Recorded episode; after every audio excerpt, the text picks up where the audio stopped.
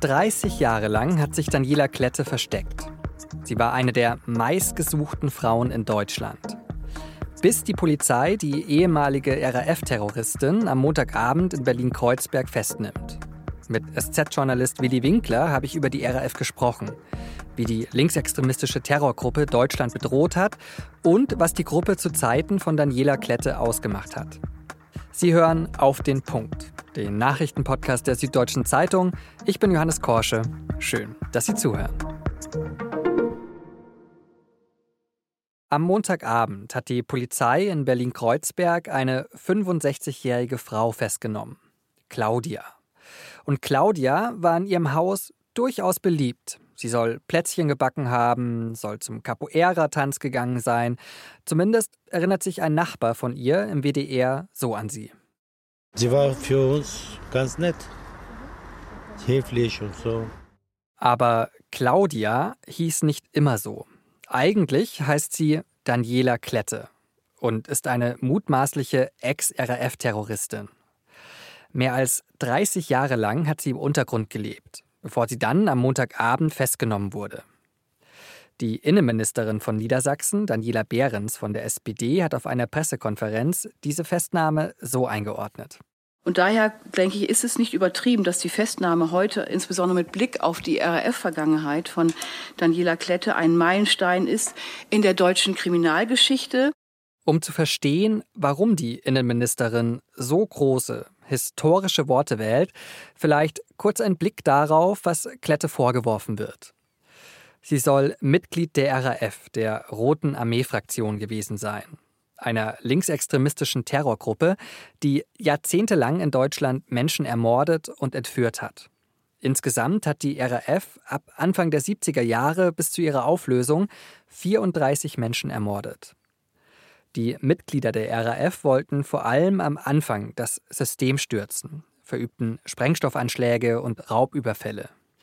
Klette soll unter anderem Anfang der 90er Jahre an drei RAF-Anschlägen beteiligt gewesen sein an einem gescheiterten Sprengstoffanschlag auf die Deutsche Bank in Eschborn, bei Schüssen auf die damalige US-Botschaft in Bonn und sie soll 1993 einen Gefängnisneubau im hessischen Weiterstadt gesprengt haben. Schaden etwa 120 Millionen Mark.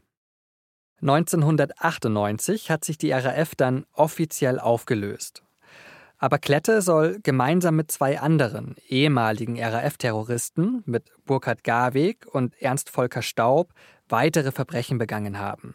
Supermärkte und Geldtransporte soll sie überfallen haben, um ihr Leben im Untergrund zu finanzieren.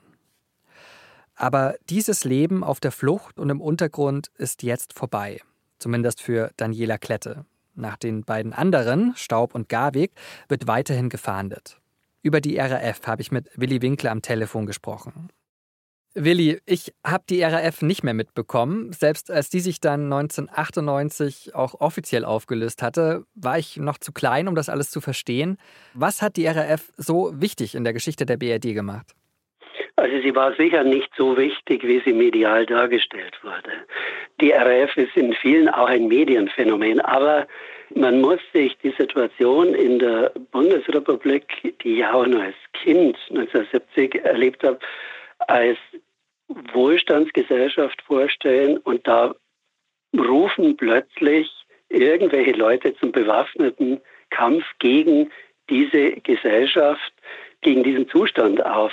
Das ist eine solche Explosion in, in der Illusion, dass man die Nachkriegszeit hinter sich gelassen hat, den, den Aufbau begonnen hat, sich ein Auto, ein Fernseher, ein Urlaub, alles Mögliche leisten kann. Und, und dann kommen irgendwelche Leute daher und sagen, ihr seid moralisch verkommen, weil ihr nicht seht, dass in Vietnam ein Völkermord passiert.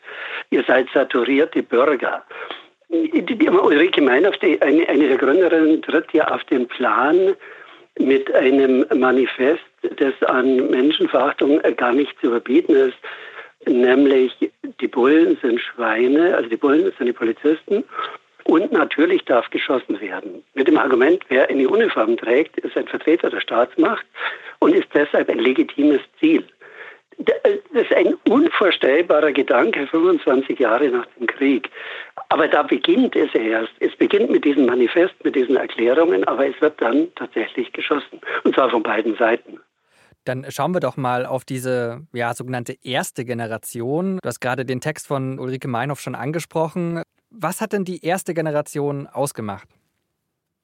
Sie ist in vieler Hinsicht ein Spaltprodukt der äh, Studentenbewegung, also der im weitesten Sinne der Kulturrevolution am Ende der 60er Jahre, als es an den Universitäten um mehr Mitbestimmung ging, als man überhaupt gegen die Autoritäten aufbegehrte, was aber natürlich ein Minderheitenthema war äh, unter Akademikern. Das waren Intellektuelle, die aber ergriffen waren von einem moralischen Impetus, der, der sie wirklich unterschieden hat von der umgebenden Gesellschaft. Und sie wollten eben, eben es nicht beim Reden belassen, nicht beim Schreiben, sondern was unternehmen. Und das widerspricht eigentlich allem, was man in westlichen Gesellschaften gemacht hat. Interessanterweise, ich glaube, das muss man dazu sagen, entstehen terroristische Bewegungen um 1970 gleichzeitig in drei Ländern in Japan, in Italien und in Deutschland, Westdeutschland damals. Das sind die drei Nachfolgestaaten von faschistischen Regimes. Also es ist auch ein Nachholen einer Opposition, die die Elterngeneration im Nationalsozialismus unterlassen hat. Dann wurde ein Großteil dieser ersten Gründergeneration, nenne ich sie jetzt mal, verhaftet und darauf folgte dann die zweite Generation der RAF, die aber nicht mehr so politisch dann war, oder? So weit würde ich jetzt nicht gehen. Sie sind weg von den Zielen, die sie noch gemeinsam hat mit der Studentenbewegung, würde ich sagen. Also in der Zwischenzeit ist der Vietnamkrieg auch zu Ende gegangen, der ein, ein wesentlicher Impuls war. Was bemerkenswert ist, jetzt was die RAF betrifft, die waren ja schon im Gefängnis. Die waren ja nach zwei Jahren waren praktisch alle im Gefängnis. Aber aus dem Gefängnis heraus haben sie eine neue Generation mobilisiert. Es, waren natürlich ein paar Versprengte noch übrig. Natürlich kann man sagen, es war weniger politisch. Es war es war ein Rachefeldzug. Also Siegfried Buback, der Generalbundesanwalt, wurde umgebracht, weil man ihn für den Tod von Ulrike Meinhoff im Gefängnis verantwortlich machte. Schleier, der Arbeitgeberpräsident Hans-Martin Schleier, wurde entführt, weil man mit ihm die Gefangenen freipressen wollte. Die, die Ziele gingen verloren. Es ging darum, sich selber zu erhalten. Ja. Also die Gruppe hat sich nur mit sich selbst beschäftigt, sich selbst bespiegelt und dass man noch irgendwelche großen Ziele in der Ferne verfolgt hätte, das war in der Tat vorbei. Jetzt hast du gerade schon angesprochen, Buback, Schleier, müsste auch noch den Chef der Dresdner Bank Jürgen Ponto dazu nehmen, der auch damals im ja, sogenannten Deutschen Herbst 1977 ermordet worden ist von, von der RAF. Nimm uns doch mal zurück in diese Zeit des deutschen Herbstes. Was war das denn für eine Stimmung in Deutschland damals? Es, äh, das, da kann ich ja sagen, das habe ich tatsächlich miterlebt. Es war wirklich Paranoia. Also zum ersten Mal hatte man den Eindruck, man lebt in einem Polizeistaat, weil eben am Flughafen oder irgendwo standen plötzlich Polizisten mit Maschinenpistolen. Das war vorher nicht so da hatte man wirklich das Gefühl, man ist bedroht. Wenn ich in ein Kaufhaus gehe, es kann ja sein, dass eine, jemand eine Bombe reinschmeißt. Das war tatsächlich das Klima 1977. Und auf die zweite Generation folgte dann die sogenannte dritte Generation, zu der ja auch die jetzt festgenommene Daniela Klette gehört hat. Was war dann der Antrieb von der dritten Generation? Die hatte verschiedene Motive. Die wollten in gewisser Weise das, was vage eine Vorstellung war in der ersten, tatsächlich exekutieren. Das war die mörderischste der drei Generationen. Also die, die RF hat sich extrem professionalisiert in diesem Stadium und war halt nur noch mörderisch. Also selbst wenn irgendjemand noch die geringste Sympathie für sie gehabt hätte, das, das war da irgendwie vorbei. Die haben tatsächlich als Untergrundarmee im selbstgestellten Auftrag gemordet.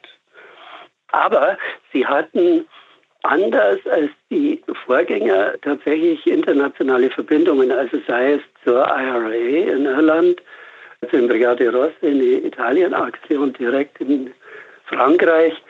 Interessanterweise, das ist ja nie, nie ganz aufgeklärt worden, irgendeine Verbindung zur Stasi in der DDR. Äh, die Stasi hat zehn Angehörige der RAF, die in gewisser Weise kampfesmüde waren. Die hat die DDR also in Form der Stasi aufgenommen, mit neuer Identität versehen und damit aus dem Verkehr gezogen. Aber die drei, die jetzt noch gesucht werden und von denen Daniela Klette jetzt festgenommen wurde, die hatten ein Problem, das den Normalbürger auch beschäftigt. Wovon lebe ich eigentlich? Ja, wie geht das?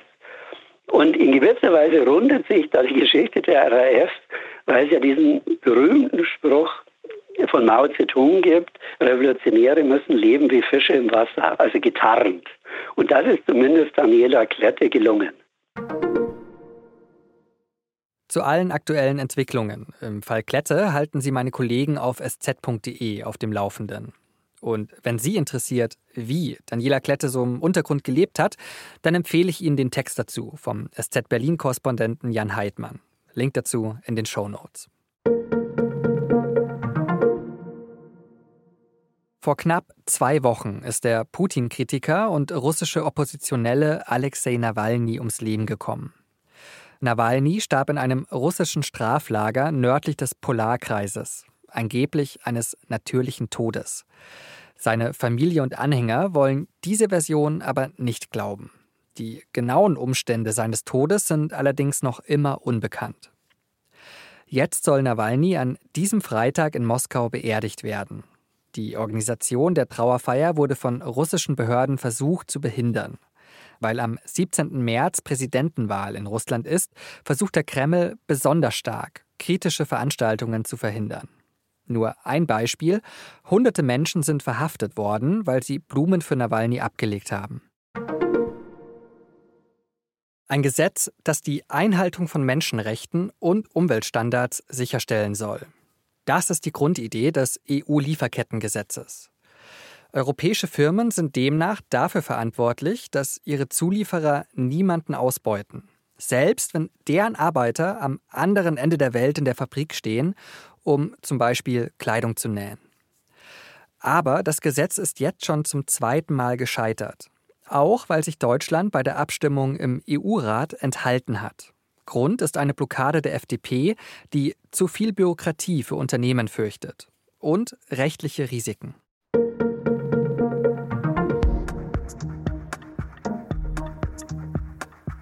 Wir haben ja bei Auf den Punkt vor einiger Zeit auch über die Spaltung der Linkspartei berichtet, über das Bündnis Sarah Wagenknecht. Und über deren Pläne ist ja auch so viel gesprochen worden, auch in vielen Talkshows. Aber wie geht es jetzt mit der Linkspartei weiter? Das wollte meine Berliner Kollegin Angelika Slavik wissen und hat die frisch gewählte Chefin der linken Gruppe im Bundestag, Heidi Reicheneck, getroffen. Wie wird sich die Linke in Zukunft zum Beispiel gegenüber Russland positionieren? Antworten unter dem Link in den Show Notes.